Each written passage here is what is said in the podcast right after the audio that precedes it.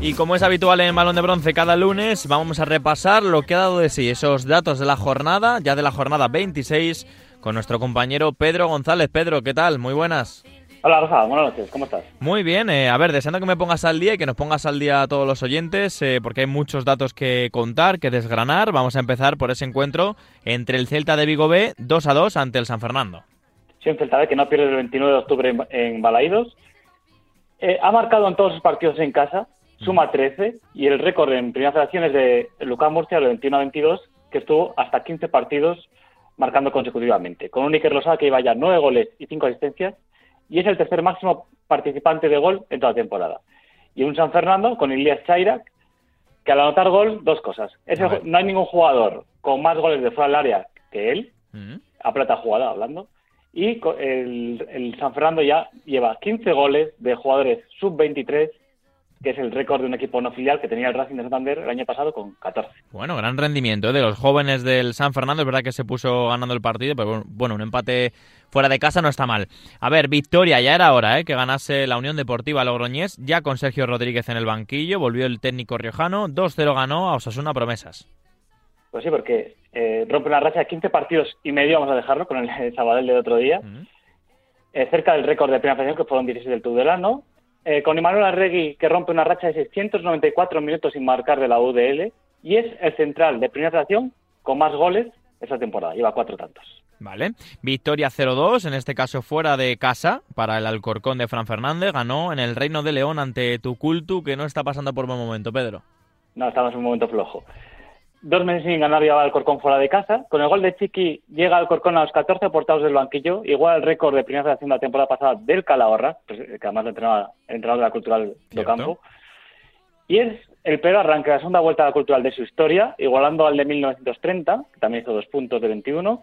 Y es la segunda peor racha sin marcar de la historia de la Cultural, con 608 minutos. La, mm. la mayor racha fue en el 82 con 758 minutos. Vale. Eh, del Cornellá 1, Sociedad Deportiva Logroñés 1, cuéntame un dato de un cumpleañero que volvió a ver puerta. Pues Jules Monreal, que es el noveno jugador que ya anota el, día de cumpleaños en primera federación. Vale, fue el, sábado el derby eh, extremeño, Badajoz 1, Mérida 1, y parece que, bueno, se ha, se ha, hablado poco porque quedó en empate, yo creo, y porque fue el sábado, estamos al lunes, pero hay que recordar esos datos del gran derby también extremeño. Sí, un Badajoz que lleva seis jornadas sin ganar, y los dos últimos goles de Carlos Cinta han sido al Badajoz, en la primera y segunda vuelta. Y es que Carlos Cinta ha marcado siete goles en primera fracción, los siete al primer toque, los siete han sido el primer gol del equipo y seis de ellos han sido en segundas partes. Uno de los delanteros, sin duda, referencia de esta, de esta competición. Y el que es referencia en el grupo segundo es el Dense, que no falla, no para y volvió a ganar 2-0 ante la Nucía en ese derbi alicantino. Sí, invicto en casa, nueve victorias y cuatro empates. Tres de porterías de Guille Vallejo, que es el que más eh, lleva en toda la primera federación. Y el Lense que anotó en esta jornada el doble de goles de, tras un saque de esquina que en las 25 jornadas anteriores. Impresionante el dato del equipo de Fernando Estevez. Victoria también en grupo 2, 2-0 también. Del Nastic en el nuevo estadio con nuevo entrenador también, con Vidal en el técnico, en el banquillo grana. No David Vidal, sino Dani Vidal. 2-0 ganó ante la Real Sociedad B. Sí, rompiendo una racha de tres partidos locales sin anotar un gol. Su último gol, fíjate, fue hace ya hace dos meses contra el Atlético Baleares y Guillermo Fernández, que ha marcado seis goles esta temporada y los seis han sido el primer gol de su equipo. Y triunfo 2-1 por la mínima del Fuenlabrada de Alfredo Sánchez ante el Pontevedra de Juan Señor, que debutó con derrota. Sí, un Fuenlabrada que anotó en cinco goles en tres meses y medio y en los últimos 15 días ha hecho la misma cantidad, 15 goles, con un Diego García que ha anotado ya 9 de los 22 goles del equipo, es decir, el 41%. Y es el autor del primer doblete del Fuenlabrada en primera fracción. ¿Puede ser el jugador con mayor porcentaje de los goles de su equipo, Pedro, así a ojo? Habría que mirarlo, ¿eh? ¿eh? Habría, que, mirarlo, pero más de un 41%. solo, goles puede ser, sí. Igual no, sí, Lo, miraremos, lo miraremos. Eh, a ver, vamos a pasar al Ceuta, que ganó 2-0 al Linares, equipo de moda en este 2023, Pedro. Se ha hecho ocho partidos sin perder, cinco victorias seguidas, mejor equipo de primera fracción en la, en la segunda vuelta. Si el Pichiche se contara desde la llegada de Rodríguez Ríos al Ceuta, en la jornada 12, sería el máximo goleador con 10, seguido luego de Alberto Quiles con 8.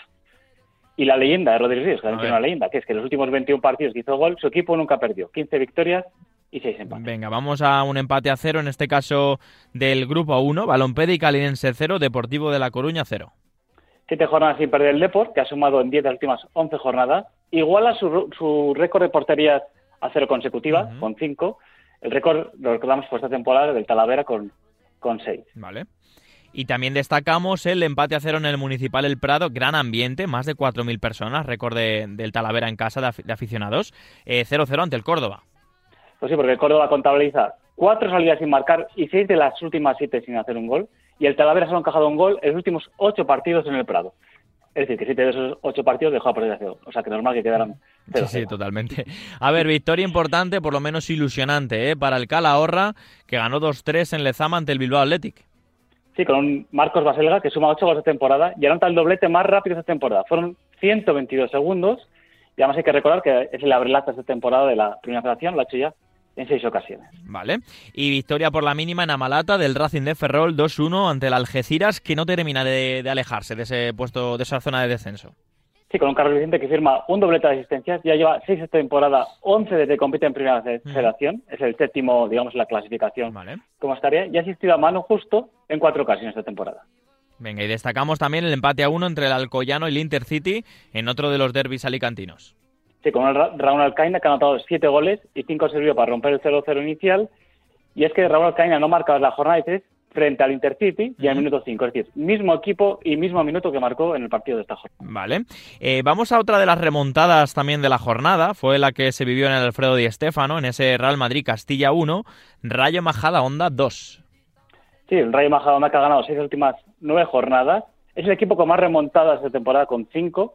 Y en el histórico de Primera Federación nunca ningún equipo ha remontado en la misma temporada las cuatro que iba fuera de casa el Rayo de Majada Onda y un David Rodríguez, mm. que es el jugador de primera federación que más goles ha anotado por encima de los 35 años. Lleva ya 18. Madre mía, datazo también para el Ariete Talaverano, si no me equivoco. Em, el Amorebieta ganó en Urriche, volvió a ver puerta Julen John, ganó 2-1 al Castellón, Pedro.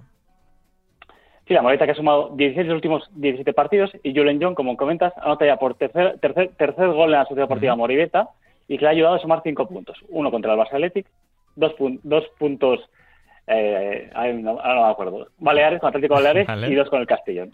Vale, es que lo ves de todo de memoria, Pedro, bastante que te acuerdas de todos los datos. Venga, vamos a terminar con un, eh, uno de los partidos que marcó también la jornada, que supuso un récord en la primera federación. Hablamos de ese Real Murcia, Barça Athletic, empate a uno y con récord de asistencia en, en cuanto a aficionados en Enrique Roca, Pedro. Sí, que allí no pierde el Real Murcia desde hace ocho partidos, son cinco victorias y tres empates, y un Pedro León que ha participado en seis de los nueve goles del Real Murcia en 2023, con cuatro goles y dos asistencias. 27.831 personas acudieron al Enrique Roca, así que también una buena la afición del eh, Real Murcia. Ahora estaremos con su presidente de, las Peñas, ¿eh? del Murcia, para ver qué supuso ese, ese gran día en el Enrique Roca. Pedro González, como siempre, muchísimas gracias. Nada, un abrazo, Rafa, cuídate.